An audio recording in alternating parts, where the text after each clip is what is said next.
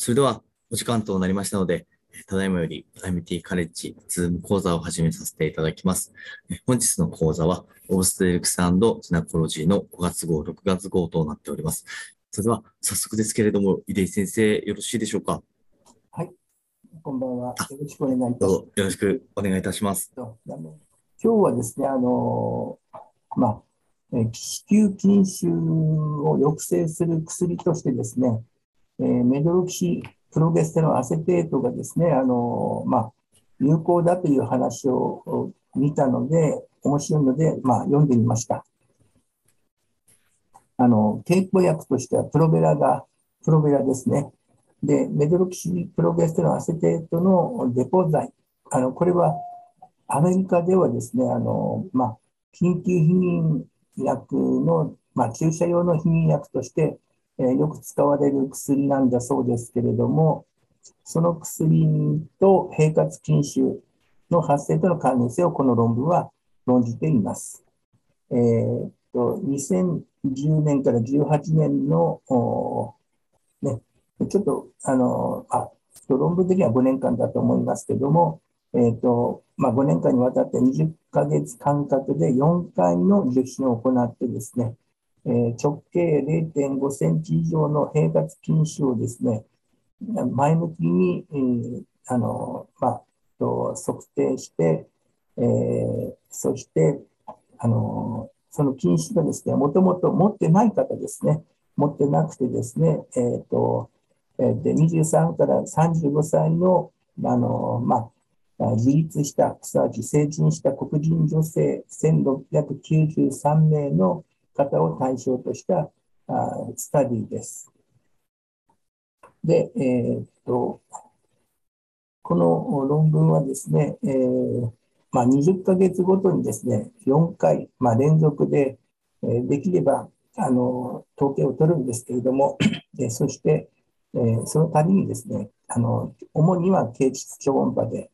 え必要があれば、低腹超音波でですね、0.5センチ以上のですね、平滑筋腫を見つけて、それがどうなったかというのをですね、あの、N、えっと、えっと、DNTA を投与した人と投与していなかった人のデータをですね、集めてですね、えー、それで、えー、解析したということです。で、えー、っと、追跡調査のためですね、えー、診察を少なくとも1回受けた参加者が、まあえー、参加者のうちですね、よまあ、43%が DMPA を使用したことがあったということでですね、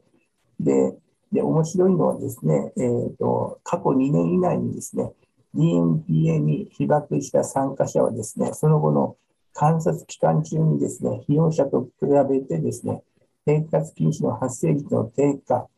えー、5.2%対10.7%で2倍の差の開きがあってですね、えー、で、で、えっ、ー、と、42%の平滑禁止の低下を見たということですね。であと、えー、60%の方にですね、平滑禁止の消失も見たということでですね、えっ、ー、と、まあ、あの、このメドロキシ、あの、DMPA を投与するとですね、えー、あ、あの、禁止がですね、あの、2年前に、えっ、ー、と、まあ、1回使ったんですけれども、その後ですね、えー、まあ、特に禁止も何もなくて、あの、エンロールメント、この献金エンロールメントされてですね、で、それで、えー、禁止が出てきてもですね、その後、DMPA を使った人たちはですね、え、使わなかった人に比べて、えー、まあ、2倍くらいその治療効果があったということだそうです。で、結論としましてはですね、えー、まあ、あの、この、どうしてその不思議なことが起こるかということなんですけれども、えー、DMPA にさらされるとですね、血管の変化やアポトーシスを誘導している可能性があって、またそれがですね、4年前に DMPA の治療を受けた患者の筋腫がなくなっていることを考えたりすると、DNPA の禁止に対する影響は極めてあの長くあのロングアクティングであることが類推された。そして、えー、プロゲスチンはですね、えー、禁止の増大や酸化や悪糖質の抑制に、まあ、本来はあ、まあ、応対ホルモンというのはそういうのが、えー、禁止を増大させたりですね、酸化を促したり、アポト質の抑制をしてですね、禁止が、を育てるものとして、えーえー、いるので、まあ、一見矛盾して説明がつかないんだけれども、えー、しかし、エストラジオールとプロゲスキンが相まって、プロゲステロンリセプターを増やすけれども、この DMPA を投与するとですね、低エストロゲン状態になって、ひいては、プロゲステロンリセプターが減少してですね、えー、で遺伝解析すると、150の異なる遺伝子で発現していることが分かっていて、えー、まあ、で、DNP にですね、えー、さらされた菌種がどのような経過をたどるかはですね、えー、まだ、あのまあ、さらなる研究が必要であるというのが結論です。じゃあ、あの表を見ていきます。えっ、と、まあ、えっ、ー、と、あの、黒人の方の方がですね、白人に比べて禁止になりやすいのは、まあ、皆さんご存知だと思うんですけれども、それでこんな論文が黒人を対象に、されたということです。で、えー、で1610名の女性がですね、リクルート、あの、まあ、えっ、ー、と、超音波でですね、えー、あと、えー、とそうですね、あの、で、あの、まあ、確認されて、えっ、ー、と、うん、とね、えー、まあ、えっ、ー、と、センサリングサージョリーと、これは、えー、75名がですね、えっ、ー、と、えー、手術のを受けて除外されて、そしてですね、えー、またですね、えー、あの、まあ、論文はですね、あの、いくあの、まあ、10いくつかの論文があったんですけども、そのうちの論文論文のうちですね、えー、っと、ウルトラサウンド、そのグラフィーのクオリティが悪かったりですね、えー、っと、インターバルが、ああまあ、えー、不十分だったりというふうな場合ですね、それも除外されて、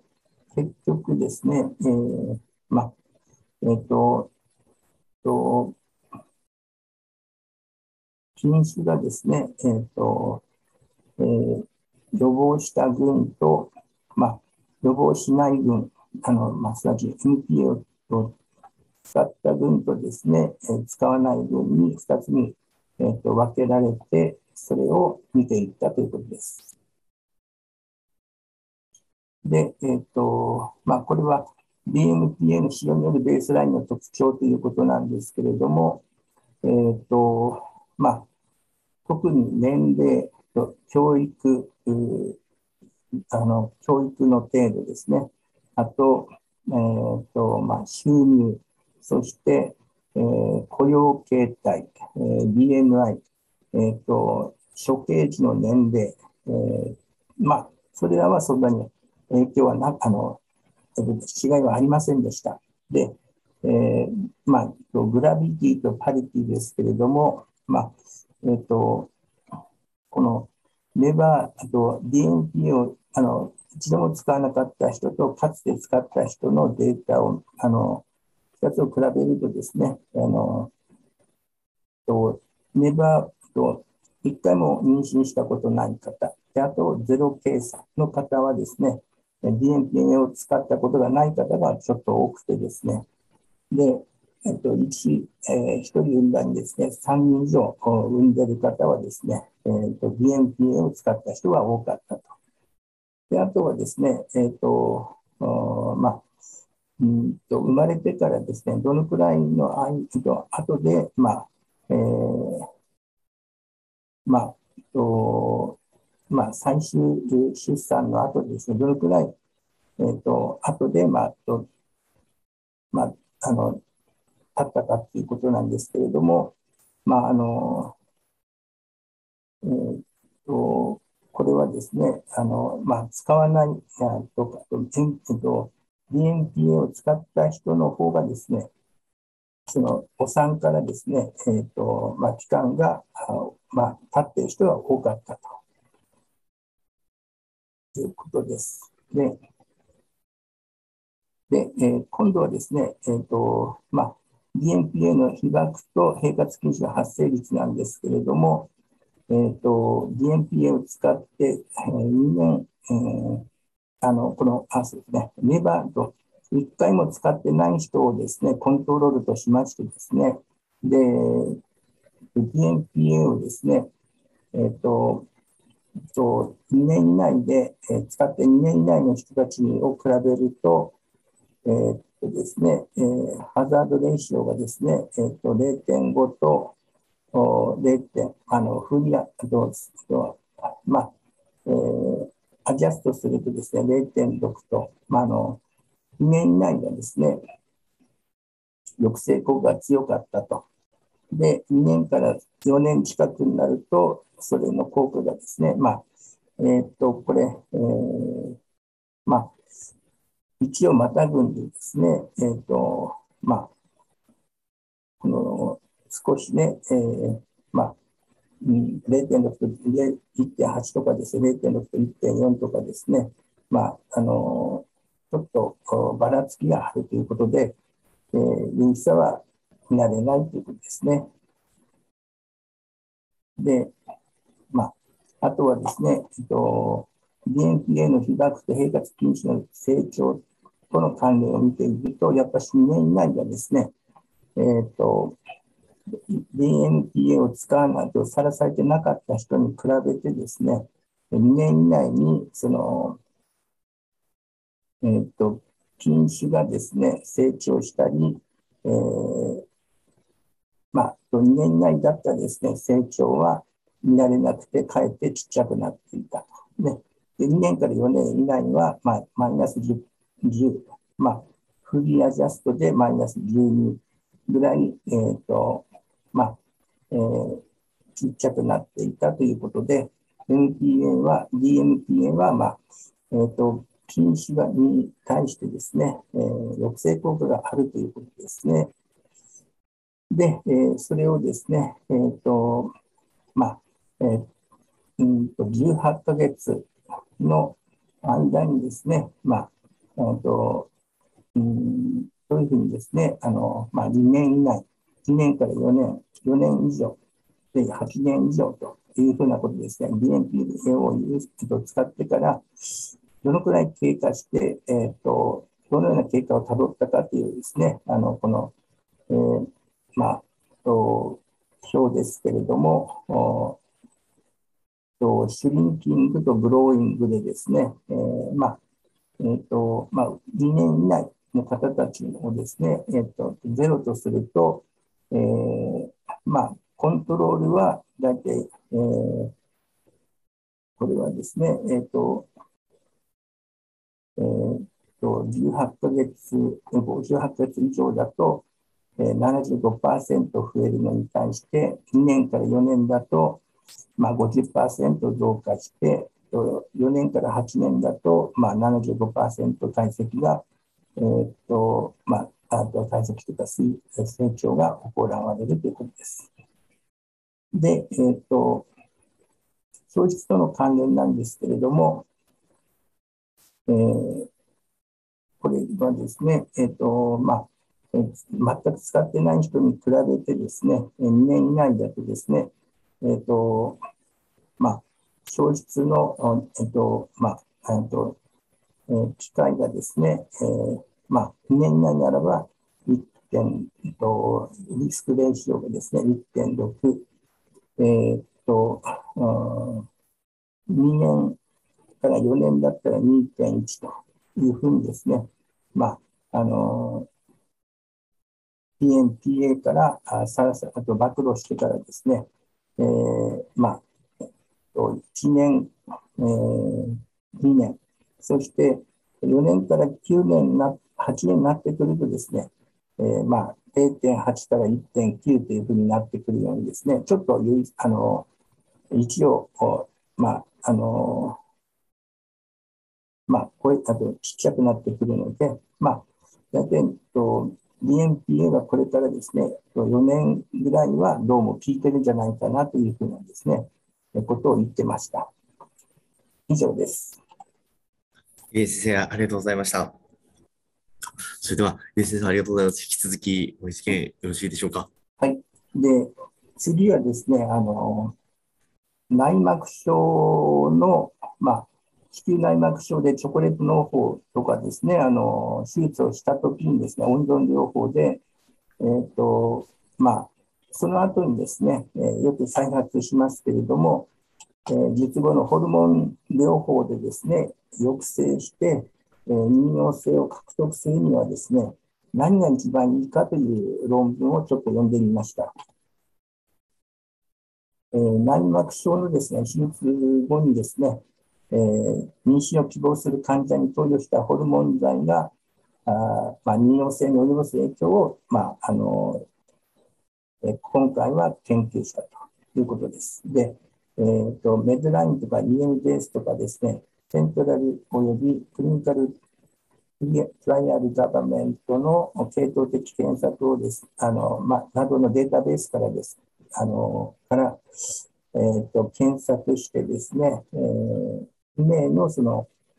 独立したレビュアーが、とまあ、そういうあの検索をしてですね、えー、で、子宮内膜症の温存手術後にですね、何らかのホルモン抑制療法を行った分と、えー、まあ、行わなかった分、プラセボまたは無治療群と比較したランダム化比較試験を含めた術後の妊用性の結果を、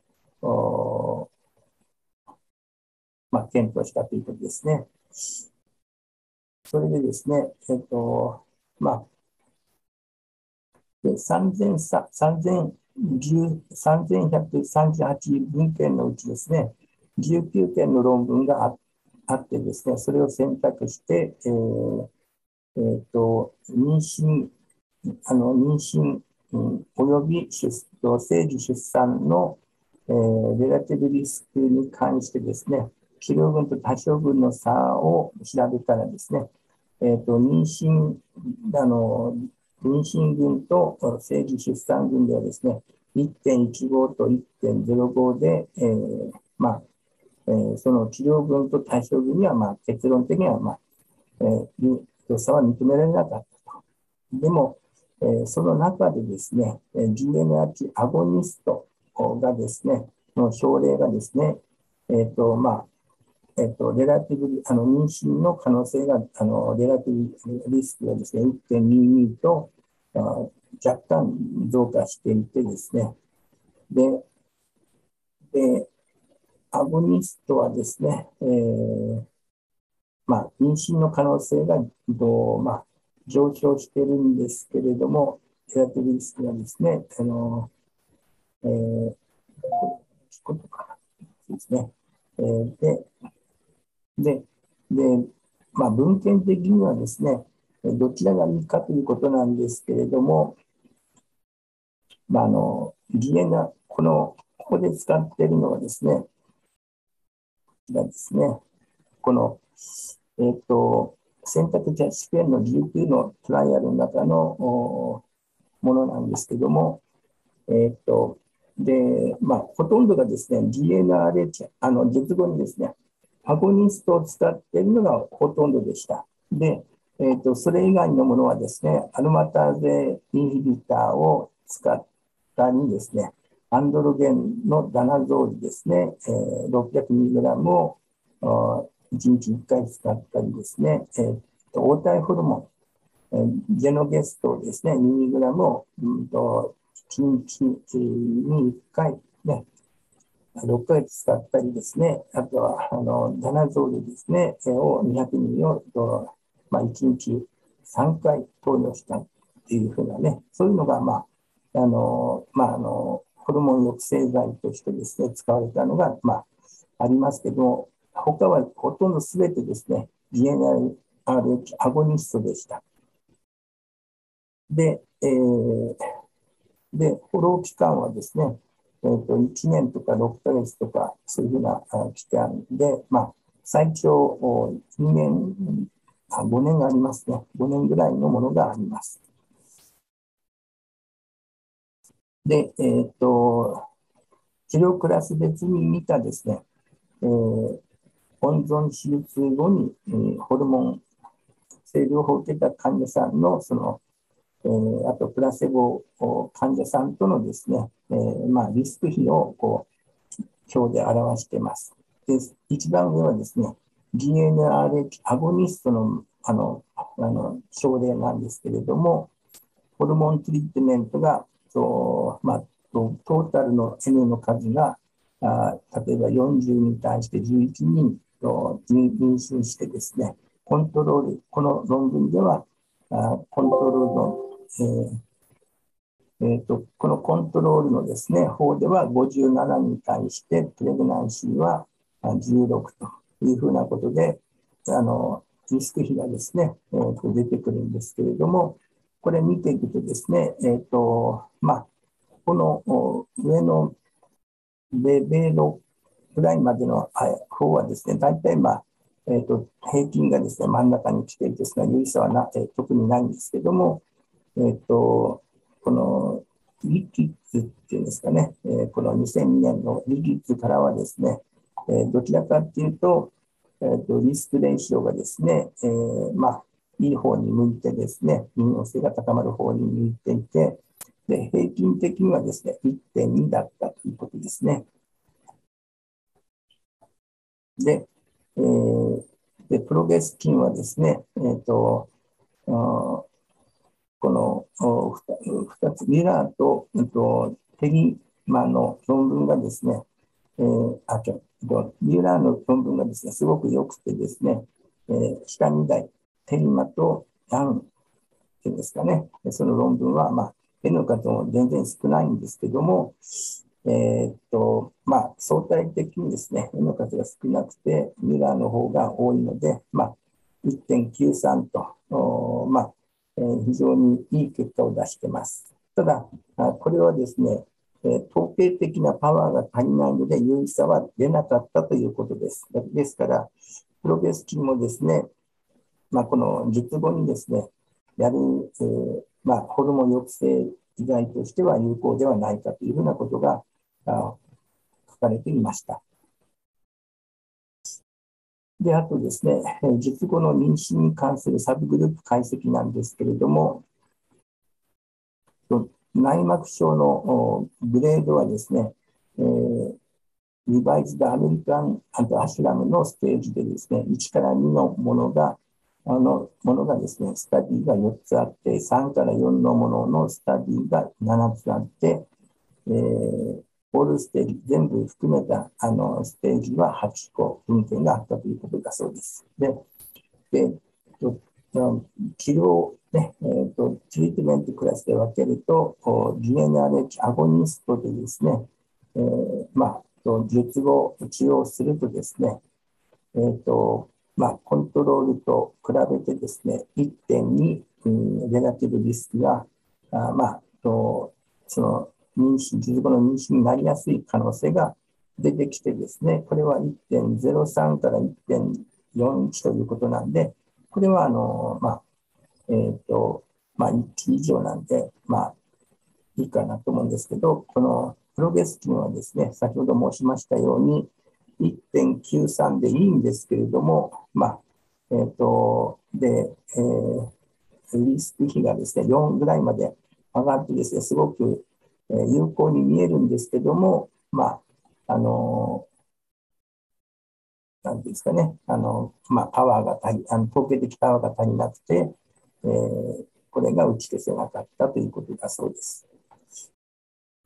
で、えー、あとはアンドロゲン、と、それも、まあ、これは、なんですね。で、あと、えっ、ー、と、期間なんですけれども、期間はですね、えっ、ー、と、3ヶ月未満のとですね、3ヶ月以上の論文がありましてですね、で、で多くは3ヶ月以上の論文で、え、で、やっぱり3ヶ月以上使うとですね、えっ、ー、と1.22と、妊娠する可能性が高まるということだそうです。で、えっ、ー、と、治療、不妊治療がああるかないかなんですけれども、まあ、やはりするとですね、1.22と高まるということなんで、えーとまあ、治療後にですね、えー、不妊治療を、えー、するのはいいことだと、望ましいことだということです。で、あと、リスクバイアスとかですね、えー、まあ、妊娠を求める割合とかっていうのは、まあ、えー、あるんですけれども、これは特に問題なくて、で、DNRH アゴニストがですね、えーとまあ、先ほどのと被るんですけれども、3ヶ月以上使うとですね、えーと、1.25と、まあ、あの使わないコントロールと比べてですね、えーと、良くなりますよというふうなことでした。で、えー、これはですね、え、ー、と、温存手術後にですね、3ヶ月未満または3ヶ月以上の、えー、術後のホルモン療法を受けた患者及びプラセボを受けた患者の、まあ、相対リスクなんですけれども、まあえーと、3ヶ月未満の場合はですね、えーまあ、この、まあ、0.64から1.17で、まあ、あの平均すると0.87ですね。やはりこう、まあ、えー、短い3ヶ月未満はまずいと。で、3ヶ月以上になるとですね、えー、こういうふうな、あの、レラティブリスク比がですね、こういうふうに出てまして、えっ、ー、と、トータルで1.22でですね、3ヶ月以上は望ましいということですね。で、あと、治療アウトコムに対する個々のバイアスのリスクなんですけれども、えっ、ー、と、まあ、とえっ、ー、と、このいろんな論文に対してですね、えっ、ー、と、バイアスがですね、例えば、えっ、と、アルボルズイっていうのはですね、えっ、と、 randomization process のバイアスが、あと、まあ、あの、ある可能性があるとかですね、えっ、と、インと intervention のですね、あの、まあ、えっ、と、まあ、予期した intervention からですね、外れた可能性があるとかですね、そういうふうなあのリスクに対してのあバイアスの可能性の分析がここに書いてあります。まあ、内容は、まあね、まあ、この春ということです。で、えっ、ー、と、最後の方になりますけども、と所見の、まあ、要約になるんですけれども、えっとえー、 grading recommendation えっと、まあ、あのどのくらいこうあの recommend できるかっていうことなんですけれども、えーと、妊娠を希望した場合はですね、えーと、DNRH アゴニストがですね、1.22で、えー、で、これはモダレートであるということですね。で、あと、えー、と手術後ですね、何らかのホルモン抑制療法を3ヶ月以上やるのも、これもですね、1.22で、えー、スイート、モダレートの推奨項目で、えーと、あとはですね、えー、痛み、術後のあの、まあ、再発とかですね、えー、そういうのに対してはですね、えーとまあ、推奨すべきものとしてですね、モダレートとして、えーまあ、あの0.65のレアティブリスクを持ってですね、モダレートとしてあの推奨できますよということです。であと、これはですね、シワートコムに対してのパンネルプロットというふうなことなんですけれども、まあ、あのこういうふうなあの今回のその文献のあのそのなんていうんですか、レガティブリスクの分布がですね、こういうふうにありまして、えー、まあ、これが、まあ、とまあ、その、なんですかね、えっ、と、まあ、試験のその客観的な、その、まあ、えっと、妥当性を、まあ、こちらのモダレルとかそういうふうに書いてありますけれども、もっと詳しく、えー、表示してるというふうに書いてあるんですけども、私はよくわからなかったです。以上です。井出先生、ありがとうございました。それでは、えー、続きまして、根岸先生、お願いしてもよろしいでしょうか。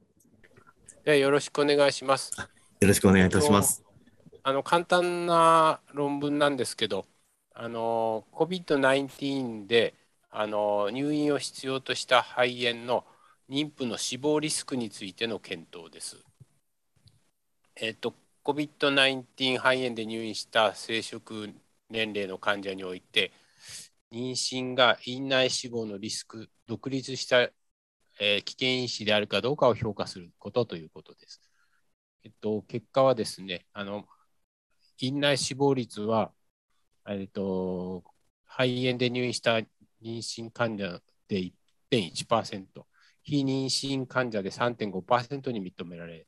ましたということです。傾向マッチング見ると、図比は0.35、あ、39ですね。あと ICU の入所率はそれぞれ22%と、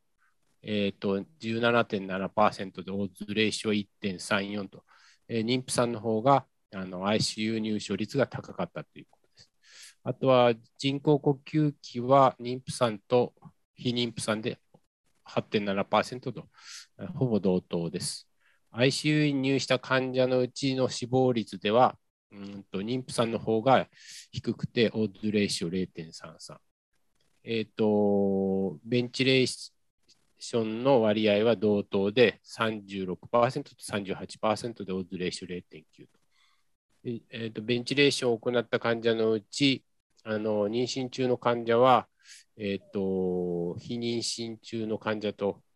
比べて、えーと、院内死亡のリスクがオズレーション0.26とあの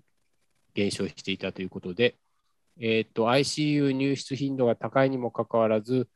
COVID-19 肺炎の妊婦はあの非妊婦に比べて院内死亡率が低く、この知見は経口マッチング後も持続したというものです。えっと、COVID-19 肺炎の入院の患者はあの死亡率が逆に妊婦さんはあの死亡率が低いという報告なんですけどもちろんあの CDC が出しているように相反してあの COVID-19 の入院外来において妊婦は非妊婦よりも死亡率が1.7倍高いと報告されていると。えーと、しかし、これは登録にバイアスがかかっていたり、かなりのミッシングデータがあるだろうということだそうです。というわけで、今回の対象は、プレミアヘルスケアデータベースといって、全米の、えーと、1億2000万人以上の入院患者のについてのデータベースで、米国の多くの地域をカバーして、えっと、米国の病院の入退院した患者の約20%のデータを網羅しているということだそうです。今回、その中で対象となったのが、15から45歳の生殖年齢で、えっと、COVID-19 で主に肺炎で入院となった患者、女性患者の妊婦と非妊婦です。でこれが患者の背景なんですけども、えっと、アンマチトとマチト。でこれがあの妊娠患者が、妊婦が、うんと、1万8000人のうちあの肺炎になったのが2251人と12.5%。で、ノンプレグナントの3万人のうち、ここはどうしてもわからないんですけど、2万1500人、71%が肺炎だというですね、この文章あのそのままこあのこのここに置き換えたんですけど、あのテーブル1の説明はこのようになってました。えでこっちのマッチングはこの2250人とこっちのノンプレグナントのをそれマッチングさせて2250人にあのマッチングさせたものです。例えば、アンマッチとでは年齢ではやはりこっちのノンプレグランドの方が圧倒的に高いし、えー、妊娠ではヒスパニックが多くて、結婚状態では結婚の人が多かったとか、えーと、公的あの保険が多かったとかですね、まあ、そういう違いがあったんですけど、マッチさせたら、まあ、そのためにマッチさせたんですけど、この両軍間に差がないですよということです。その続きで、あの病院の規模に関しても、えーと、プレグナントの方が病院の規模がですね、ベッド数500以上が多いということで、これ、有意差があったんですけど、マッチさせて、ね、同じにしたと。あと、シーズンですね。あのコロナのあのそれぞれのシーズンも差があったんですけど、マッチさせた。と、地域も差があったんですけど、マッチングさせた。あと、エリックスハウゼルスコアって言って、併存疾患のなんかスコアリングみたいなんですけど、え、ー、と、1個と2個で違いがあったんですけど、まあ、その内訳がここです。オベスティがはノンプレグナント、ハイパーテンション、DM、慢性肺疾患、えー、貧血、デプレッション、甲状腺機能低下、甲状あ肝機能、すべてこっちが高いんですね。でこれもマッチングさせて比率が同じにしてます。でこれはあの実はアンマッチ度のデータであの肺炎での人、肺炎プラス ICU 入院した人、肺炎プラス機械人工あ呼吸器つけた人の3群で分けてます。まあ、年齢をプレグナント、ノンプレグナントで見ると、やっぱりあのアンマッチなんで、こっちが若いですね。で、あとは全部赤くなってます。あとは、えっ、ー、と、合併症の数、スコアもあのプレグナントの方が低くなってると。病院にの入所率もあの低いということが多いということですね。で、まあ、このあの黒いところがあの優位差があったということだそうです。これがアンマッチとのデータなんですけど、えっ、ー、と、このこれをあのマッチさせて、あの肺炎と肺炎プラス ICU 入所、えっ、ー、と、こっちは肺炎プラス人工呼吸器で見てます。死亡率に関しては、えっ、ー、と、アンマッチともマッチとも、あの低くて、妊娠で1.1%、え、ー、と、非妊婦で2.7%で、死亡率は妊婦の方が0.39と低いと。で、一方、ICU 入所率は、あのマッチとでも22%、17%で、オーズレーション1.34で高いということです。人工呼吸器装着率は変わらなかった。で、肺炎プラス ICU の入所の率で、あグループで見ても、えーと、死亡率が、えーと、妊婦で4.6%、えー、の非妊婦で11%で、死亡のオズ比は0.33%、0.33ということで、優位に妊婦で低い。あとは肺炎プラス人工呼吸器も、えー、っと死亡率、オズレーシオ0.26と優位に妊婦で低くなったということです。あとこれ、今までのデータを Weighted Tabulations って言って、まあこれよく意味がわからないんですけど、重み置き集計結果であの米国における観察期間中の入院患者の死亡率を計算したんだそうです。今のデータをもとに。そうすると、妊婦で0.2%の死亡率、非妊婦で3.1%の死亡率ということで、やっぱあの妊婦の方があの死亡率が低かったディスカッションに移りますと、今回の研究は、あのコロナの肺炎では妊婦の方が死亡率は優位に低かった。で、一方、CDC からの、あの我々はこれ、CDC のもとに妊婦は重症化しやすいからワクチンを打つあのグループに入るんだっていうふうに認識してますけど、CDC からのそういうわけであのデータでは ICU の入所率や人工呼吸器や死亡率が高いというこ相反するデータになったなりました。で、彼らはその考察で、この CDC のデータは、あの妊娠の状況や症状のデータがないので、症例の64%が削除されているんだと。そういうバイアスがすごくかかってるからこあのこういう違いが出たんだというふうにあの考察してます。でこれは AUK スタディっていう研究があるらしいんですけど、ここでもあの20歳から39歳の入院患者ですね、で見ると、死亡率は0.8%で、あのにあ妊婦さんですね。で、一方、ノンプレイングラントでは3.1%だったということが、あの UK で報告されているそうです。じゃあ、妊婦と非妊婦の死亡リスクの違いは何だと、治療やケアの違いじゃないかなというのも出てまして、あの妊婦ではあのサチュレーションが95%以上に保つことが求められているのに対して、非妊婦では92%以上で良いというふうな違いがあるそうです。そのために、まあ、あのよより濃厚な治療が開始されて、あの ICU への入所や人工呼吸器の導入が早いんじゃないかと。そのためもあるだろうということをあの述べています。まあ、まとめとして、入院、えーと、コロナ患者において妊婦は死亡率に対する独立したリスク因子ではないということです。以上です。根木先生、ありがとうございました。ありがとうございました。ありがとうございました。それでは、続きまして、林先生、よろしいでしょうか？はい。そんな難しい論文ではないんですが、えっと、これはですね、えっと、閉経期のホルモン療法の使用は、乳がんの全体的なリスクの増加と関連しているようであるが、このリスクは主に合成プロゲスチンを含む製剤を介して生じるようであると。閉経期のホルモン療法を処方する場合には、え、微分化、マイクロナイズですね、プロジェステロンがより安全なプロゲステロンに使用できる可能性があると。まあ、以前からあの言われていることなんで、まあ、今更ということもあるんですが、これは、えー、確か、えー、カナダのカナダのマギール大学の先生が、なんか、英国の、えーと、データを用いて研究して発表しているようです。これあの、ちょっとあの、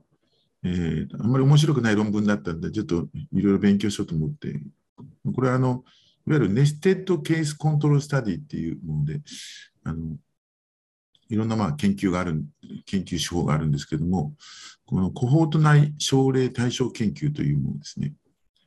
追跡中のコホート内に発生した患者を対象、患者を症例として、え対象が症例と同じコホートから選択されるが、その選択が症例の発症後、病気の発症後に行われる症例対象研究というものです。対象群と症例群の生存期間生存時間のバランスが取れるなど、多くの行楽因子が除去されるということで、まあ、あのこういう研究の手法です、今回。えーと、乳がんのリスクの増加が使用される閉経期ホルモン療法の処方に依存するかどうかを評価した。英国の Clinical Practice Research Datalink のデータを用いて、50歳以上の女性を対象とした集団ベースの症例コントロール研究を実施した。乳がんの発生症例を有する女性と乳がんの既往歴のない同,、えー、同等の追跡期間を有する女性の対象群を、えー、1対10の数の割合で年齢をマッチさせたと。で、えー、生物学的同一エストロゲン。これはするに通常のエスタジオールですね。動物由来エストロゲン。これは、ね、クレマリンだと思われます。で、えー、ミクロナイズとプロジェステロン、および合成プロゲスチン。などの閉経期ホルモン療法製剤について、エキスポージャーの有無で分類したと。でロジスティック回帰分析で、え乳がんのリスクに対する閉経期、えホルモン療法の処方の調整効果を推定したと。で結果は、えーとまあ、この20年の間に、えー、4万3183例の乳がんが同定され、えー、対象群の女性をその10倍の数で、それとマッチさせたと。えー、調整分析では、閉経期、ホルモン療法を使用しなかった女性と比較して、その使用は乳がんリスク増加と関連していた。オッズ比が1.12ということですね。で、非使用者と比較して、エストロゲンは乳がんと関連してなかった。えー、生物学的同一性、えー、エストラジオールが1.04。えー、これは、それから動物由来。これプレマリンが1.01ですね。で両方で0.96。プロゲストーゲンの方は乳がんと異な乳がんと、えー、異なって関連しているようであった。ミクロナイズプロゲステロンが0.99。これはあの変わらないんですけども、合計合成のプロゲスチンが大津比1.28と高かったと。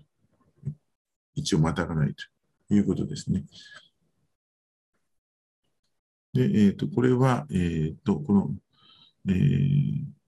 1400万超える人口から、まあ、まず男と性別わからん人を除くとで女性を抽出してきて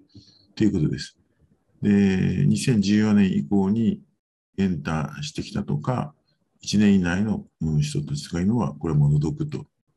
いうふうにして、で、えー、さらに1965年以降に生まれた人を除くとか、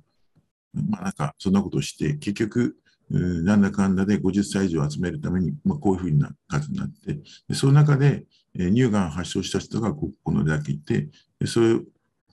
10倍の数の人をこの中から出してきたという、そんなふうな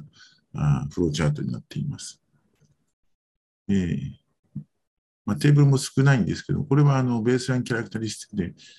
えー、こっちが乳がん発症で、こっちがコントロールになります。で、えー、っと、まあ、この年齢とか、フォローアップ期間とか、この辺はもうマッチしているんで、同一なのは当たり前なんですけど、まあ、BMI で見ると、まあ、ちょっとケースの方が、うん、30以上の人とか40以上の、まあ、肥満者が多いのかなって。乳がんはそういうことだね。それから、え、スモーキングステータスも、えー、こっちのケースの方が多いと。アルコールの摂取、まあ、これもまあ若干こっちが多いかなと。ということですね。で、ということですね。えーと、それからあ、子宮体がんの起用とか、ヒステレクトミーの起用とか、卵巣切除の起用とか、ピルの起用とか、ファミリーヒストリーブブレストキャンサー、みんなこっちの方が多いと,、まあ、というふうになっています。で、えー、これがあ、ごめんなさい。これが乳がんの女性及び対象群の女性におけるホルモンの使用ということで、これは、えー、っとその50歳以上の人たちすべてですね、え、こちらコントロールで、こちらケースになっていまして、えー、っとまあ、何らかのホルモン療法や、えーえー、と閉経の閉経期のホルモン療法をやったしっていう人たちを、がこちらですね。こちらがケースの方に16.9%ということで、そして、えっと、crude の odds ratio が1.19で、 adjust で1.12と、まあ、こちらが多いと。エストロゲンの製剤に関して言うと、えー、っと、エストロゲン使ってないよっていう人と、それから、あえー、っとエストラジオール、それからプレマリンと、両方という形でやっていって、そうすると、まあ、まあ、ここだけ見ていただければいいんですけれども、 no estrogen の人に比べて、えっ、と、 odds ratio は変わらないということですね。それからプロゲストーゲンに関して言うと、えー、 no progestogen の方を reference とすると、えーとえー、いわゆる天然型のプロゲステロンを使った方が、 micronized progesterone ですね。これが0.99であったと。で、えー、合成のプロゲスチンの場合は1.28ということだったということですね。で、あの、実はですね、これもうほとんどこのシンセティック、ちょっとあまりここ詳しく書いてないんですけども、ほとんどあの MPA のようですね、えー、プロベラートのことですね、みたいです。で、えーと、もうあのテーブルもこれで終わってしまうんですけれども、これはあの50歳から60歳の10年、え50歳から60歳の人に限定して、でどうだったかっていうのを見てるんですね。要するにこの人たちは、要するにまあ閉経前後で、えーと、そのホットフラッシュとかそういったことに対して、えー、HRT にエキスポージャーされて、まあ、されたばかりというか、されて間もないという方たちなんで、その人たちでどうなのかと、うん、エキスポージャーが割と最近まであった最近あったという方たちがどうなのかということを見ているためですね。そのためにこの年齢層を抽出したということになっているんですけども、まあ、そうすると先ほどと同じなんですね。えーと、こちらが、えー、 use こちらケースで、こちらコントロールですけれども、まあ、こちらで見るとすると、えー、 adjusted っていうのは、要するに年齢と body mass index、 smoking status alcohol、historic、先ほど出てきた、それ全部調整したということですけれども、まあ、そうすると1.10倍ですね、えー、1をまたいでないということで、そしてエストロゲンのについては関係なかったと。で、えプロゲスチにかプロゲストゲンに関しては、 no progestogen を1.0とすると、えー、 micronized progesterone で0.98で、合成が1.28というふうなことになるので、まあ、要するに合成のあのエストロゲンは関係なくて、プロゲスチンが関係するんだよということですね。まあ、それ、まあ、あのここれだけの論文なんですけども、えっ、ー、と、これあの、えっ、ー、とですね、えー、ちょっと調べてみたんですけども、ヤンという方が2017年にこう報告してるんですけども、うん、まあえーと、このシステミックレビューとメタアナリスで、えー、HRT とブレストキャンサーリスクっていうのをこうすでにも発表してるんですね。でそうすると、ノンユーザーに対して乳がんのオッズ比っていうのが、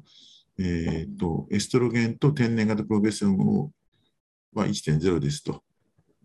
要するに天然型プロゲステロンだと、このすともう乳がんのこのあれが消えるんですね、大津比も。で、あの先生がよく使われると思うんですよ。日本ではあの自動ゲストンを使う先生多いと思うんですけども、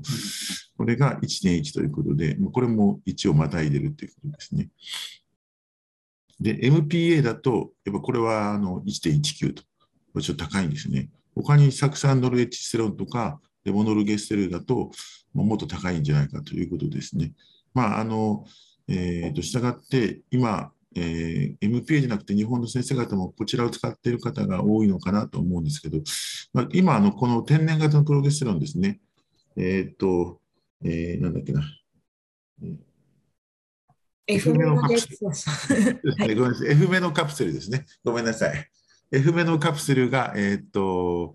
富士製薬から出てるんですね。でこれがですね、えっ、ー、と、昨年の12月の1日に発売になってるんで、今、あの14日間しか処方できないんですね。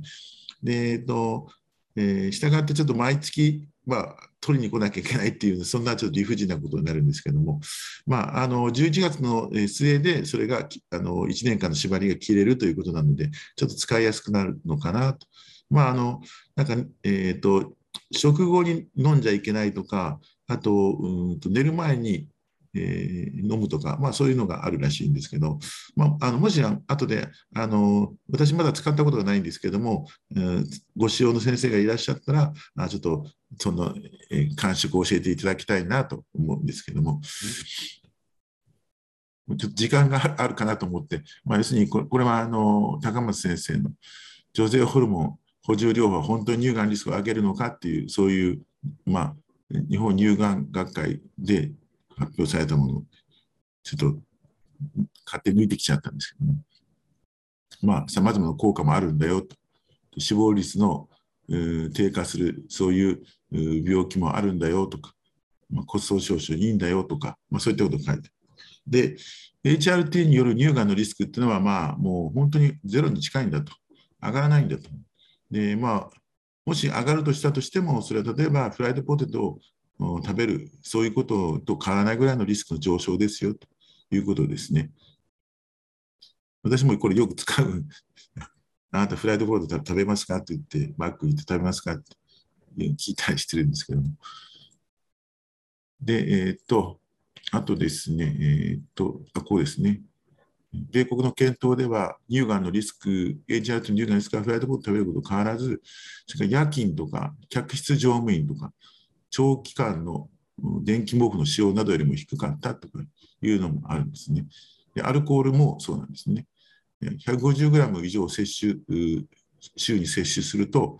うん、ハザード比が1.75になるよということですね。150g というのは1週間でビールの大瓶で5本に相当するそうです。まあ、このなんか夜勤とか客室乗務員とこの辺がなぜ乳がんになりやすいのかってまあいろいろ言われてるみたいですけどもまあなんかその、え、なんか、え、こういう宇宙宇宙から飛んでくるなんかそういうういろんな、え、宇宙船みたいなものなのかあるいはなんかこういう人もいますか？ら例えばメラトニンの分泌のなんかあれとか。アメリカでは結構あのフライトアテンダントの方はメラトニンをよく使ってなんかうん、使うらしいんですけども、もしかしたらそういうの関係あるかもしれないですね。メラノーマなんかも確か多いですね。ということですね。まあ、そういうことで、2016年に、まあ、あの国際閉経学会とか、北米閉経学会などで、えーまあ、コンセンサスの改訂版が発表されて、まあ、日本でも2017年にあの HRT のあれが出ましたけども、乳がんリスクを及ぼす HRT の影響はとても小さいと。1000人の女性に1年間 HRT を行っても乳がんが増加するのは1人未満ですよと。生活習慣、肥満、アルコールの摂取などの一般的要因によるリスク上昇と同等か、それかと明記しているという、まあ、これあの、結構有名な論文らしいんですけど。終わりですね。はい、すいません。はい、先生、ありがとうございます。すみません、いろいろ情報提供いただきまして、ありがとうございます。それでは、はい、先生、引き続きお願いしてもよろしいでしょうか？次の論文はですね、ちょっとあの図も表も何もないんですね。だからちょっとあのだらだら読み上げるだけになっちゃって申し訳ないんですが、まあ、あの結構あの最近ちょっとこういった論文があのよく、うん、なんか出てくるんで、ちょっと、うん、確か次の次のだったかな、ちあ次だったかな、なんかあの解説させていただく中にまた似たのがあるんですけども、Evaluating Expanded NIPT、まあ、ここは NIPS と言いますけれども、うん、えー、要するに稀な遺伝性疾患に対する無侵襲的出生前スクリーニング検査が商業的に利用可能だったことにが最近注目されていると。このような検査の予測、陽性予測値が低い、positive predictive value が低いんですね。多くは偽陽性結果の可能性に十分備えるために、えー、スクリーニング検査と診断検査の違いについて患者を教育することの重要性を焦点当ててきた。つまり、スクリーニングというのと診断検査というのの違いということを、まあ、やっぱり大事大事だということですけれども、え、しかし、それでも拡大されたあ無侵襲的出生スクリーニング、え、 expanded、え、NIPS がスクリーニングツールとして使用される準備が整っているかどうか疑問であると。我々はスクリーニングツールのリスクと利益を評価するために確立された公衆衛生基準をこの拡大の NIPS に適用すべきであると主張すると。検査が一般に認められた基準を満たせない場合には、えー、今度は政府の機関が市販されている検査の精度と宣伝内容の規制を考慮すべきである。つまり、あの要するに、えー、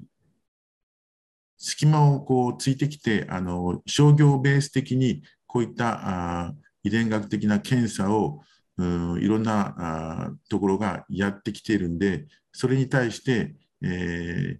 あの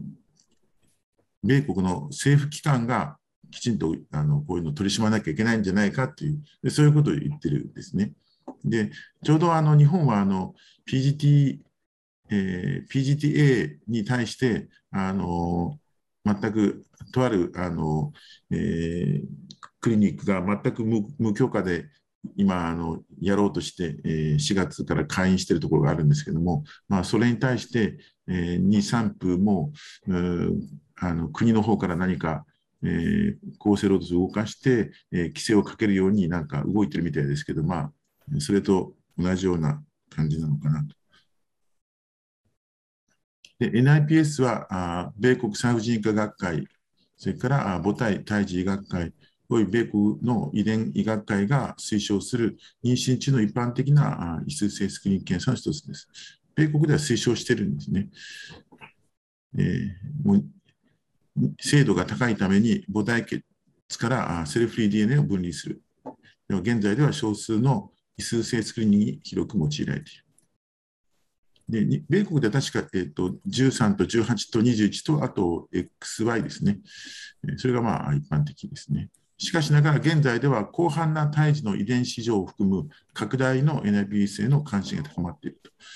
需要が存在すれば市場は供給を求めるのがまあ道理である。つまりいくつかの検査室は商業的な遺伝子検査のために米国の規制の隙間を利用してきて、現在非常に稀な染色体上を含むより広範な一連の疾患に対する NIPS を販売している。残念ながらこのような検査の精度は不明で、陽性的中率は、陽性予測値は、稀な疾患の有病率が定義上低いために不良である可能性が高い。ちゃんと、えー、調べられてないということですね。ここ数ヶ月で、まあ、その拡大の NPS の利用可能性について、むしろ何をすべきかについて全国的に議論が起こっていると。で一部の研究者は、これはあとあくまでこのこれはスクリーニングなんだから、という事実に焦点を当てて、精度が低くたっていいんだと、うん、そういうふうなことを言ってるんですけども、しかし、我々は賛成しないということですね。なんかスクリーニングなんだから、精度は低くてもいいんだと。そのあなんか出て出ちゃったら、あと詳しく調べればいいだけだからというのは良くないと言ってるんですね。で、スクリーニング検査と診断検査の違いを理解することは患者にとって極めて重要であって、スクリーニングの検査がで陽性であれば、今度は新種的な診断検査が提供されることになるので、一般集団のための、つまり何かリスクがあるわけでない方に対して、スクリーンツールとして、こういう拡大が、詳細準備が整っているかどうか疑問であると。で、他の分野での健康スクリーンプログラムに用いられてきたのと同じような基準というものを、この拡大の IPS にも適用すべきじゃないかと。商業的検査室によるスクリーニングがこれらの基準を満たせない場合には、えー、規制していくべきだとということですね。でえー、っと、ちょっと読み上げるだけになっちゃって申し訳ないんですが、まあ、これもはるか、えー、50年ぐらい前ですね、えー、にこの遺伝子スクリーン、まあ、今回、この時の遺伝子スクリーンはまだないんでしょうけども、まあ、あの公衆衛生のスクリーニングというの古典的な原則っていうのを、まあ、彼らが定義しているんで、これはあの NIH のですね、人たちですね。えー、原則のいくつかっていうのは、要するに疾患、スクリーニングする疾患はあ重要な健康の問題でなきゃいけないと。それからあ認識可能な潜伏期。それから妥当で信頼できる検査で。それから、およびその疾患に対して受け入れられた、受け入れられた治療法があるべきであると。でしかも、スクリーニングは費用対効果が高いものでなければならないというようなことが、あもうすでにこの時代に述べられていて、今でもこれはよく引用されるらしいです。ですから、あ要するに何かスクリーニングをかけて何かするといったときに、こういう原則をやっぱり引き合いに出されるらしいです。でこれらの原則に従ったさまざまな種類のスクリーニングを実施する最善の方法について、まあ、激しく議論されてきた。しかしながら、これらの基準は他の基準と同様に一般市民に役立ち、害よりも利益をもたらすスクリーンプログラムを確立する上で重要であるという広範なコンセンサスがあると。でこれらの重要な原則ですね、この辺の原則を NIPS を含む妊娠中の遺伝子スクリーン検査に等しく適用されるべきであると彼らが主張しているんですね。これは平均的な何ということもない参加患者に提供されるんだから、えー、いわゆる、えー、低リスク集団をスクリーニングして疾患の早期発見、治療を可能するということが含まれるためであると。しかし残念ながら拡大の NPS はすでに大量に市場にも出されているんですけれども、必要な公衆衛生基盤はまだ確立されていないと。これはあの、えっ、ー、と、Principles and Practice of Screening for Disease というこのウィルソンとユングナーですね。あ、ごめんなさい。NH じゃなかったです。もう WHO でした。ごめんなさい。1958年ですね。で、このスクリーニングとはとかね、それから mass screening、 selective screening、マルティプルスクリーニングとか、まあ、こういったのをこうあの定義しているんですね。というふうになっています。まあ、もしお時間のある方がいらっしゃれば、えー、お読みになっていかれます。で、えー、なかなかこれは単純ではないよと、うん、適用するのは。それには価値判断と多くの倫理的議論も含まれます。例えば、アンジェルマン症候群のような稀な疾患は NIPS を適用すべき十分に重要な健康状態なんでしょうか。アンジェルマン症候群のというの診断というのは、まあ、その罹患した患者さん方においては非常に重要な疾患だけども、一般集団でこの疾患、うん、および障害の一般的な原因でないために、えー、公衆衛生的な観点から見たら重要とは言えないんじゃないかということですよね。えー、公衆衛生学の観点ということですね。で、この疾患のみでは拡大の APS を用いることに十分な重要性ない場合、稀な遺伝性疾患、大規模集団を組み合わせることで、このようなスクリーンの重要性の合理的な基地を満たすだろうかと。ね、それからあ、先ほど言った潜伏期間とか、受け入れられた治療法とかいう概念が議論の的にもなってますよと。で、NIPS では、潜伏期間は、要するに、この基準で言うと、妊娠ということになるだろうし、受け入れられている治療は多くの場合、罹患した胎児が、要するに中絶してしまうということであるよということです。出生前スクリーンの増加と妊娠中絶の増加との理論的関連性は一部の人にとっては道徳的に極めて問題が多いと。要するに拡大ピア NIPS は最終的に罹患体重を集結させるのか、特別なニーズのある症のために準備するかにかかわらず、女性の生殖に関する実性を高める手段点も、ね、ここでだって半分ぐらいに来たんですけど、一般に NIPS は、えー、患者自身が体児の健康や福祉に関する情報を売るのに役立つ手段と考えているけれども、うんこれを利用して、あの NIPS を利用して、一般集団におけるこういった遺伝性疾患とか障害の発生率を低下させる良い機会だとして、えー、この NIPS を評価する者もいるんだと。ね、でまたあ、ある研究者はこのアプローチは障害者の差別であるというふうに見なすという人もいたちもいるですね。これらは平均的リスク何でもない人たちに対する広く利用可能なスクリーン検査として受け入れこの、これを受け入れる前に行わなきゃならない重要な対話の一部であると。費用制度と今度は費用対効果、先ほどの基準にありましたけれども、それにもさらなる研究が必要でしょうと。有益性が有害性を上回るかどうかを決定する上で中心的な役割を果たすでしょうと。予備的な知見は、低リスク集団における広範な一連の遺伝性疾患、例えば超音波検査でなんか異常、構造異常があるよと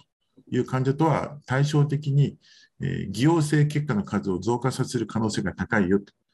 例えば、ある研究では、セルフリー DNA スクリーニングで同定された、え、微小な血質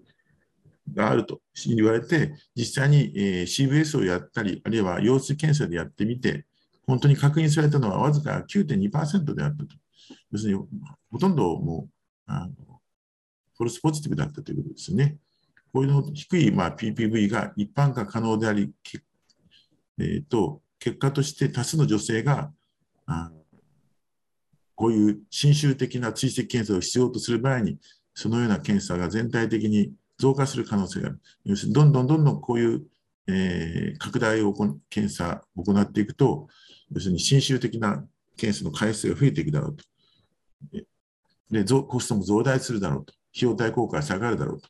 うん、確かにあの最近ではこのいわゆるこの検査に伴って CVS なら0.2%、陽水選手なら0.3%と、まあ、流産してしまうということは少ないとはいうものの、たくさん行わればそれだけ、え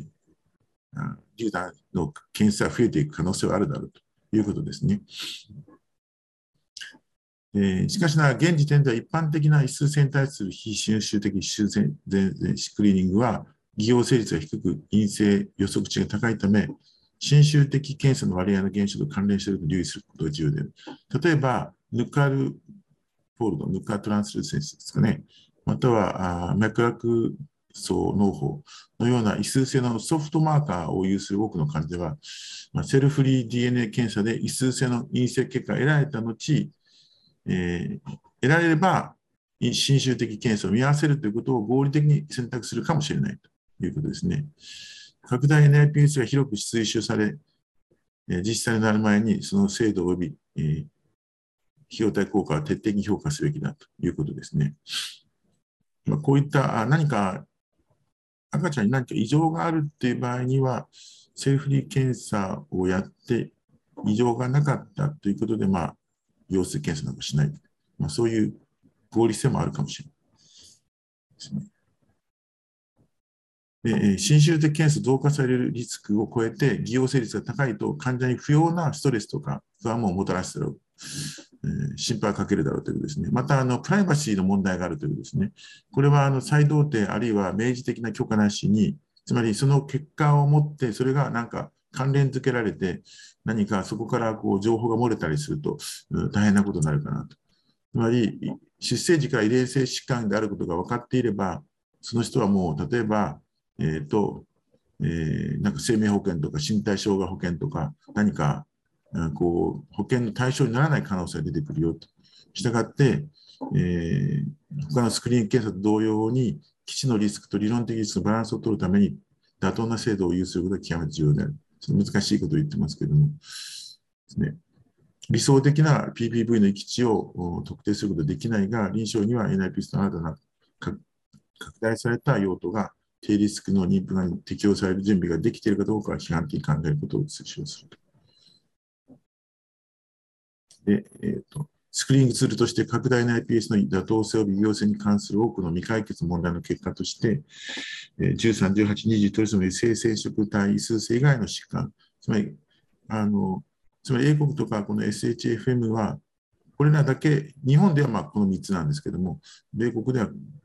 これ以外の NIPS の使用は支持していないというですね。え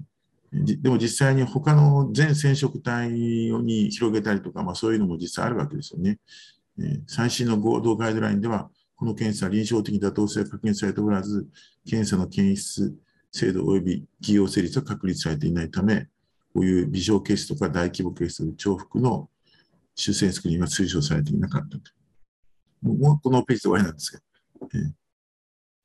ガイドラインでは、えー、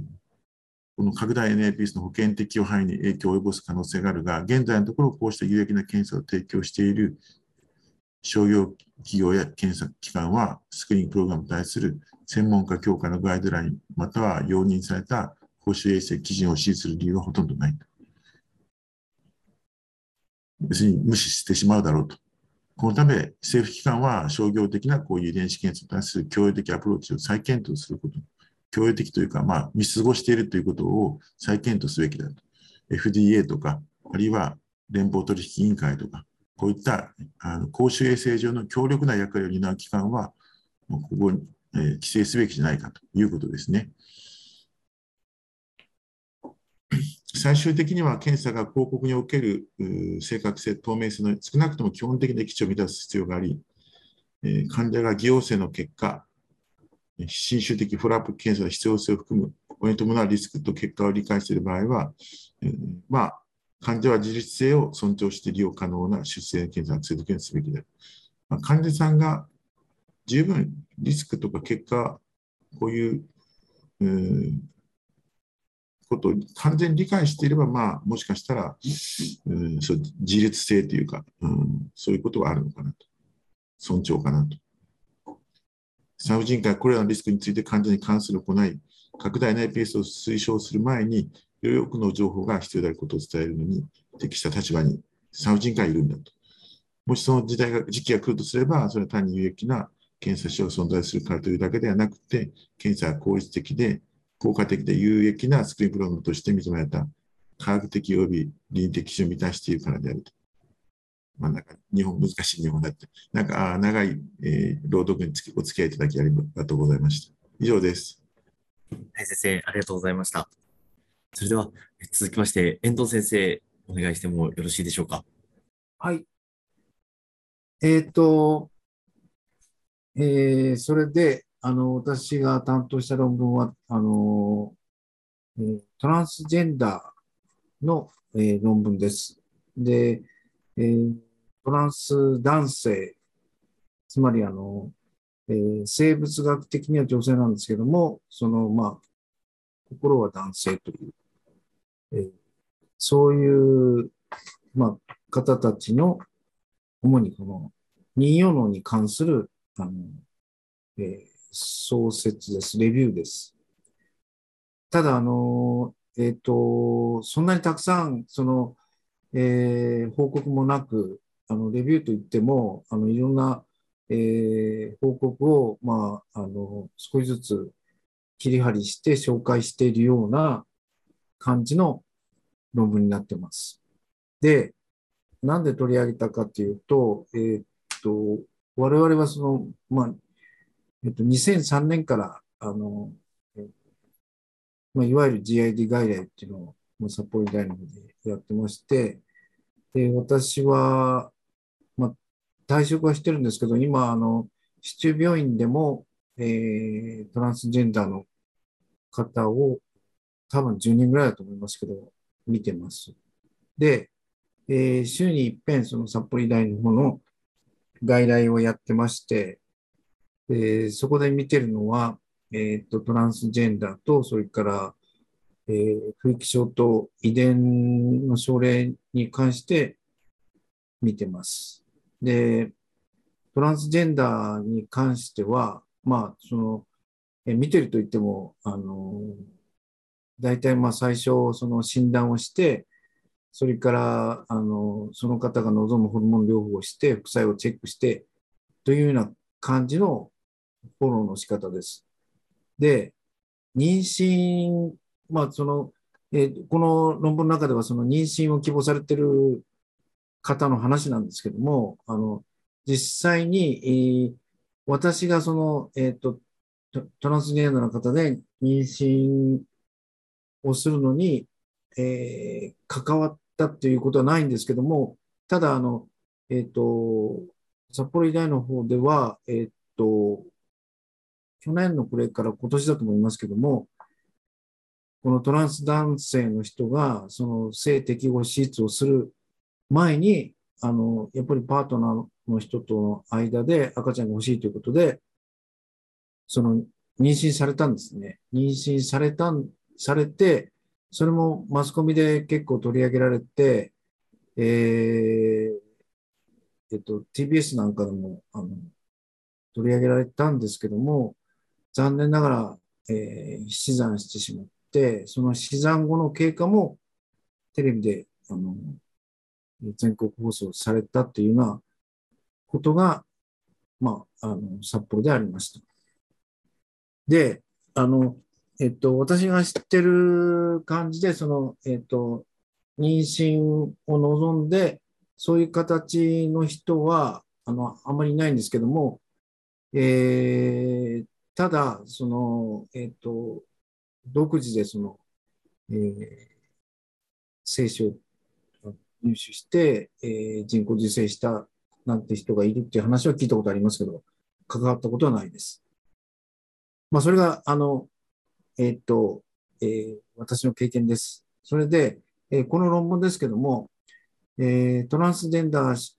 の、え集団における妊用性温存カウンセリングは、その SRM、トランスジェンダー健康専門家協会、および内内分子学会を含む複数の組織によって推奨されている。えー妊用性温存を追求するための最適な時期は、えー確立されておらず、えー将来の生殖能に対する、えーまあ、あのトランス男性の場合はあのテストステロンのあの緊中を、まあ、2週間、2、3週間ごとにややるんですけども、えーそれの潜在的な影響に関するデータはあのあまりないです。それで、えーこの、えー解説ではテストステロン療法の投与及び非投与期間、個人の、え年齢、え治療による、ま、感情的な効果に関連して、えー乱暴細胞凍結保存を実施するのに、え最もあの最適な時期を明らかにすることを、えー一応目指しています。でテストステロン暴露にかかわらず乱暴細胞がの凍結保存に成功していることを示した、え複数の研究があります。で、乱暴細胞凍結保存後の、えー生児、出産率に関するデータは、まあ、非常に少ないんですけども、まあ、報告はあります。で、乱暴細胞凍結のプロセスはゴナドトロピン刺激をして、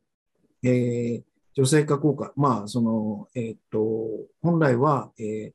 ーえー男性になりたい方に、まあ、えー女性的な表現形を、まあ、強調するようなことに、まあ、なってしまうというような効果もあり、えー骨盤超音波検査及び卵母細胞回収の侵襲性を考慮すると、えートランス男性に優位な負の感情的影響を及ぼす可能性が確かにあります。で、このレビューでは、えー妊用性温存のカウンセリング及び治療を開始するタイミングに対する包括的で個別化されたアプローチが不可欠であることをあの述べています。で、えっと、トランス男性集団における乱暴細胞の凍結保存を実施する最良の時期を決定する際に考慮すべき複数の側面があるということです。で、えー生命適合療法の開始時期、えー個人の年齢、えー情緒的成熟度及び、えー妊用性温存の精神衛生に及ぼす影響が、えー含まれています。卵母細胞の凍結保存及び、えー生児出産は、えーそれまでのテストステロン暴露の有無にかかわらず、この症例集団では可能であることが示されている。つまり、えーテストステロンをすでに投与されてても、えまあ、妊娠することはあの可能だっていうか、まあ、そういう例が報告されているということですね。で卵母細胞または、えーテストステロン療法を受けている症例からの回収も成功して、えーまあ、アートですけども、この療法を延期、または中止する必要がない、そういう必要がないことを示唆している。まあ、一見そのように見えます。で、結果は全体的に安心されるものであることが示されていますけども、受精率、生産、あ生児、えー出産率及び児の健康及び、えー長期的な影響は、まあ、必ずしも、えー明らかではない。まあ、症例数少ないですからね。で、えーっと、この中では、えー70人のトランス男性を対象した研究では、えーケアの障壁がいくつか報告されており、えーこれには、えー治療費の問題、それからホルモン療法の中止または支援の必要性、えーということで、本来その男性化したい方の、えーそういう男性ホルモンの投与をやめてしまうことによる、まあ、その、えーマイナス効果っていうのもあるわけですね。で、治療及び妊娠に伴う、えージェンダー違和感。まあ、その、えー本来は、その、えー男性の認識ですから、あの、その、え妊娠することによって、まあ、それは、えまた逆の方に行ってしまうということで、えっと、そこに、まあ、違和感が悪化することも当然あるということですね。それから、えー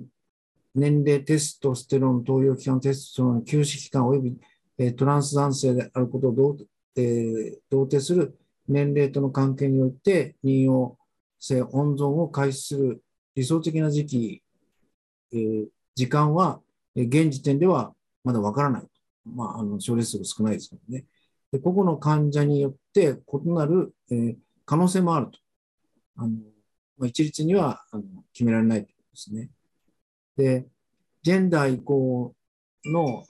えー早い時期に、えー、妊用性温存のカウンセリングを、おまあ、カウンセリングも絶対必要ですから実施し、将来的に後悔につながる可能性のある不可逆的な治療の前の選択肢を、おえー提供することを、えー推奨して、えー上に挙げたすべての因子を含め治療のタイミングに対する、えー包括的なアプローチを個別的に用いるべきである。で回収した卵母細胞の異数性のリスクを低下ささせ、メンタルヘルスの影響を最適化するため、えーまあ、その少なくとも10代以降の、えー妊用性温存を計画することが妥当である。で、えーえー著者らは、この集団における妊用性温存の私的な時期は、えー若年成人期である可能性があることを示唆しています。で良好な、えー生殖転機の可能性を示す現在のデータは、まあ、あの非常にまあ症例数限られておりますので、えー集団における生産、生児出産率、児の健康及び卵母細胞凍結保存の経験に関する、えー定性的調査など、この分野における追加研究は、えー妊用性温度について、トランス男性に適切なカウンセリング方法について、さらなる、えーまあ、知見を提供する可能性があるということを、まあ、認識しております。それで、えーまあ、その内容に入るんですけど、あの、SRM なんかではトランスジェンダーの個々人は、えー性的、えー性適合手術をする前に、えーあの、引用の温存を提案することを推奨している。まあ、あの、それはそうですね。あの、えー性適合手術という場合には、子宮を摘出するので、あの、えーまあ、それをやっちゃったらもう終わりなので、あのその前に提唱する。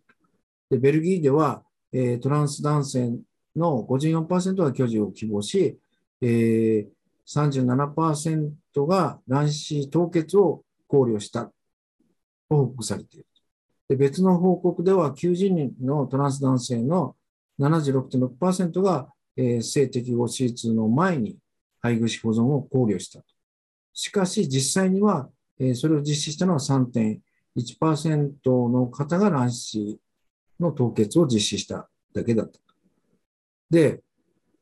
今のところは個人の年齢やテストの投与に関連した指摘時期に関連したガイドラインはありません。もちろん日本にもないです。でトランス男性がテストステロン投与、えー開始直後に、えー不妊不妊の専門家に相談することはよくあることで、えーそれは、えー排卵誘発超音波診断を含めて、えー妊の温存のための男性ホルモン投与を中止したり遅らせたりすることになり、えーまあ、そういうことになるわけですけども、このことはまた逆に、えーその、えー当人の性別を悪化させる可能性もあるということですね。で、えーっと、この、えーっと、内容に入ってきますけども、えこの中で紹介されている論文によると、その論文では、えー7人のトランス男性が IVF1 を施行し、えーこの場合すごいですね。妊娠率は83%で、生産率は58%だった。で、また別の報告では、えーテストステロン投与中に AH を施行し、えーまた妊娠歴のある例に凍結肺を移植して正常分娩した例も、えーあったんですね。えーえーこれは確かな事実ではありますけども、一般的にはある程度テストステロンを中断する時期があのあることを求められるのは普通だと思うんですけども、えーそうするとまた性別違和の悪化のリスクがあるということになってしまう。で、えっと、また別の報告では、えー37歳で46ヶ月のテストステロン投与を受け、11ヶ月は無投与で IVF2 サイクル実施したんですけども、えー早期流産に終わってしまった。もう一人の方は34歳で26ヶ月のテストステロン投与を受けて2ヶ月の非投与で IVF を施行し、妊娠に成功した。えーまあ、そのわずかな報告ですけども、これからテストステロン投与期間が妊娠予後に影響する可能性もやっぱりあるんじゃないかという、まあ、そういう考察ですね。えーえーと、事前のテストステロン投与ありとなしの、まあ、別の報告ですけども、えーまあ、その年齢差のない、そういう報告によると、えー妊娠までの期間にも差がなく、えー大部分が4ヶ月以内に妊娠したという報告があります。で大部分がテストステロンえ投与中止後2年以内の妊娠でした。で一方、10年以上の例もありました。で、これの、この報告の80%はアートを受けていなかった。えーえっと、テストステロン投与をやめてから無月経だったのは、あの、1ヶ月から6ヶ月までですけども、大多数はほぼ2ヶ月で、えー月経が発来して、えー5例は無月経のまま妊娠した例もあった。で、周産期後はテストステロン投与の有無で、えー差がなかったという報告もある。で、えーっと、で、ゴナドトロピン投与1週間前にテストトロえーステロンとテストステロン投与をやめて、11個の、えー成熟卵子の凍結に成功した例も、えー報告されています。で別の報告では、えー20歳のトランス男性が18ヶ月のテストステロン投与を受けて、22個の、えー卵子凍結に成功しているという報告もあります。で、こういう結果はテストステロン中止後の期間継続の場合であっても、えー採卵は成功していると。しかし、えーっと、えーやっぱかなり、あの、ゴナトロピンはたくさん必要だということで、えーそういうこともあります。それから、えー高濃度テストステロンに暴露された場合の、えー実際の、えー妊娠率や子孫への長期投与の影響は、まあ、数が少ないので、まあ、はっきりしたことはまだ分かってないということですね。えーっと、それから別の報告では、えーアニプロイディの肺ですけども、23歳以下では、40歳以上とともに、えー高かったという報告がある。で、えーこれは、えーアニプロイディの発生率は、えーと人生では U 字型の形を取るし、えー13歳以下や30歳、えー代半ばより上の場合には妊娠率が起こるという報告もある。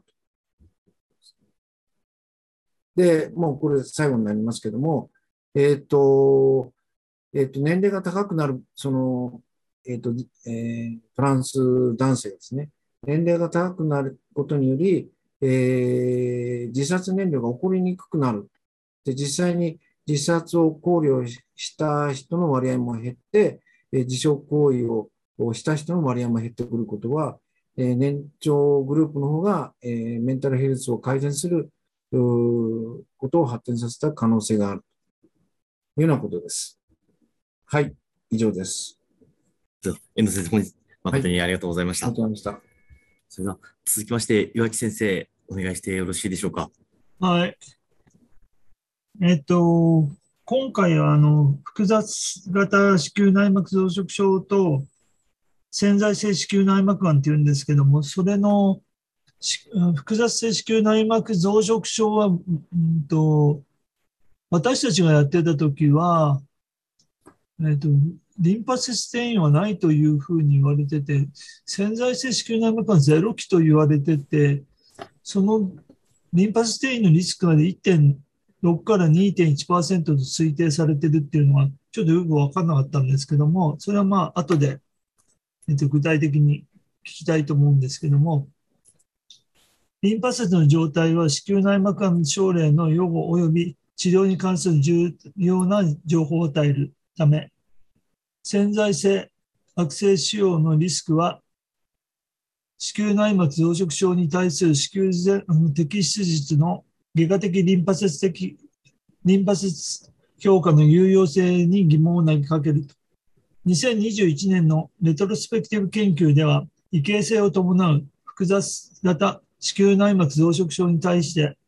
子宮全摘術を受けた患者におけるリンパ節評価の実地率は、米国においては2012年から2018年の間に0.8%から14%に増加したと。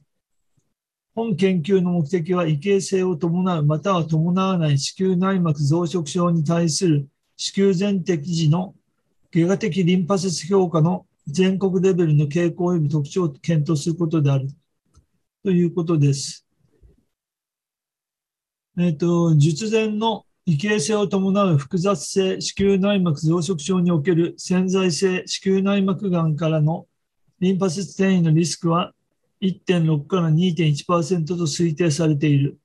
リンパ節の状態は子宮内膜がんの症例の予後及び治療に関する重要な情報を与えるため、潜在性悪性腫瘍のリスクは子宮内膜増殖症に対する子宮全摘時の外科的リンパ節的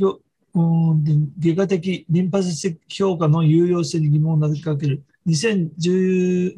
年のレトロスペクティブ研究では、異形性を伴う子宮、複雑性子宮内膜症増殖症に対して子宮全摘を受けた患者におけるリンパ節評価の実地率は、米国において2012年から2018年の間に0.8%から14%に増加した。本研究の目的は異形を伴う、または伴わない子宮内膜症を動する、えー外科的リンパ節の全国的評価の及び研究することだった。次お願いします。これは全国入院患者サンプルを用いた後ろ向きココホート研究である2016年から2019年に子宮摘出術を受けた患者を国際疾病分類改定10番の、えーと子宮内膜増殖症のコードを用いてデータを調査した除外基準は子宮がん、子宮頸がんおよび卵巣がんであったと。この子宮がんというのがよく分かんなかったんです。子宮体がんのことでしょうか。使用アウトカムは国乱アンミテージ傾向検定で検討したリンパ節評価の刑事的傾向及び多変量二項ロジスティック回帰モデルで評価したリンパ節リンパ節評価に関連した特徴であった。ハンド分析には異形を伴う、または伴わない子宮内膜増殖症の評価が含まれた、また、再分割分析におけるリンパ節評価のための分類目を構築した本研究は公的に利用な利用可能な非特異的データをしたため、南カリフォルニア大学施設内審査委員会により免除されたとみなされた。ということで、次お願いします。結果は、えーと、子宮内膜増殖症の増殖症患者1万965例のうち900あ695例が子宮摘出時にリンパ節的評価を受けていた。異形を伴う子宮内膜増殖症は異形を伴わない群と比較してリンパ節評価の割合が高かった。9.4%対2.8%、えー、非得意型、非異形群、えーと、1.2から4.4%、および異形群。6.3から13.4%のいずれにおいてもリンパ節評価の利用間隔の増加が認められたということなので、えーと、11のいずれかにおけるんですけど、これ後で出てきますけど、多変量解析では以下の特徴がリン子宮摘出時のリンパ節評価の実地と独立して関連していた。1、高齢メディケア保険、高世帯収入を含む患者の特徴、病床数の増加、都市部の教育の環境、中西部の地域を含む病院の特徴、最近の手術都市及び、えーと、ロボット支援子宮摘出術の実地を含む手術の特徴、異形子宮内膜増殖症に伴う疾患の特徴であった。これらのうち、子宮全摘摘出術のえー、リンパ節強化の効果サイズが最も大きかったのは、ロボット手術18.8対、えー、と2.8%であったと。これは、えっ、ー、と、テーブル1に出てるんですけれども、次お願いします。えっ、ー、と、これが、えっ、ー、と、えー、と分類目によるリンパ節評価のため9つの固有利用パターンが特定されたと。いうことなので、これは、えーと、オンラインで入手可能で、そこに出てるように、これが、えーと、ロボット手術で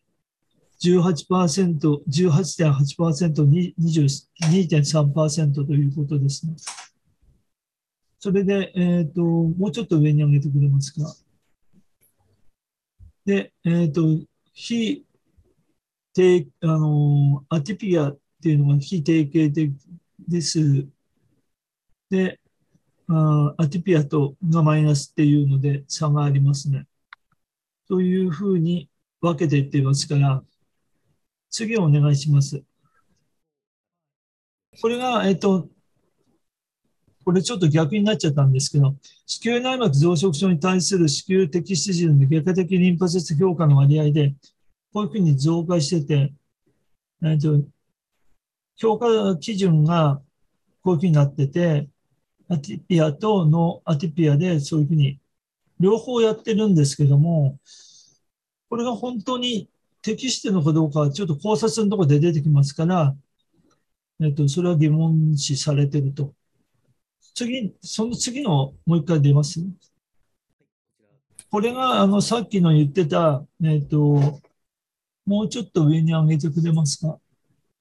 まあ、これがさっき言ってたとこの、そこら辺でいいんですけども、ロボテックアシテットっていうのは、えっと、これが逆さになっちゃったんですけども、これがノーとイエスで2.3%、18.8%で、 endometrial hyperplasia で no atypia と atypia で2.8と9.4%ということで、えっと、これが10人に1人の割合なんで、どの程度かははっきり分かりませんけど、一応それが差があるということで、それが一つで、もう一個、もう一回戻ってくれます。少しずつ上の方に上げていって、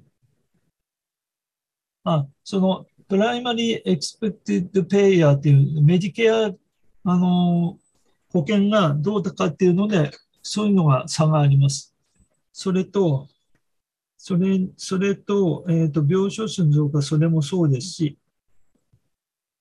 それでいいですね。それで次、も戻ってください。で考察のとこなんですけども、この全国レベルの分析は、子宮内膜症増殖症に対する子宮全子宮摘出時のリンパ節強化の実質が徐々に増加していることを指していると。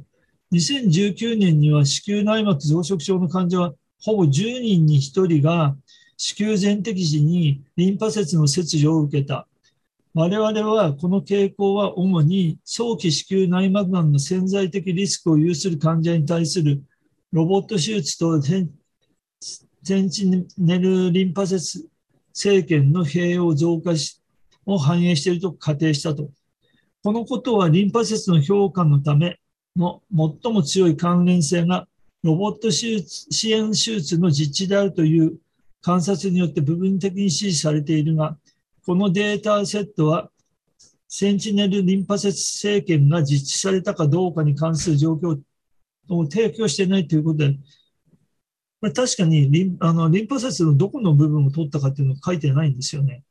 で、異形を伴わない子宮内膜増殖症の患者に対するリンパ節強化の使用が増加するという我々の所見は、この集団では、がんのリスクが低いため、過剰治療の潜在的リスクを上昇させると。我々の限界には、術前の子宮内膜生検の結果、外来患者のデータ、および外科医と患者の好みに関するデータが不足していることが含まれると。病気別の潜在性子宮内膜がん及びリンパ節転移に関する最終病理データに関する情報も入手できなかった。さらに、本研究は入院して子宮全摘を受けた患者にも限定されたということで、これは結局、子宮内膜症の増殖症の患者の、えっと、リンパ節を本当に覚醒することが必要かどうかっていうことだと思うんですけども、今の現実はどうなってるのかよく知らないんですけども、うん、2、30年前だったらわかるんですけども、誰かそれを詳しく知ってる人いませんか？最近のデータとか、一番これは政権をしてるとか、リンパ節政権を必ずしてるとか、そういう患者さんをやってるようなとこあるでしょうかね？この辺がわかんないんですけども。それで以上です。岩木先生、ありがとうございました。はい、ありがとうございました。ありがとうございました。それでは、えーただいま、岩木先生からいただきました論文で、本日最後の解説となっておりました。では、えー特にございませんようでしたら、えー本日の講座、こちらで終了させていただければと思います。よろしいでしょうか？ありがとうございました。ありがとうございましたありがとうございます。ありがとうございました本日も先生方誠にご協力いただきまして、ありがとうございました。ありがとうございました。こちらで終了させていただきます。どうもありがとうございましたありがとう。ございました。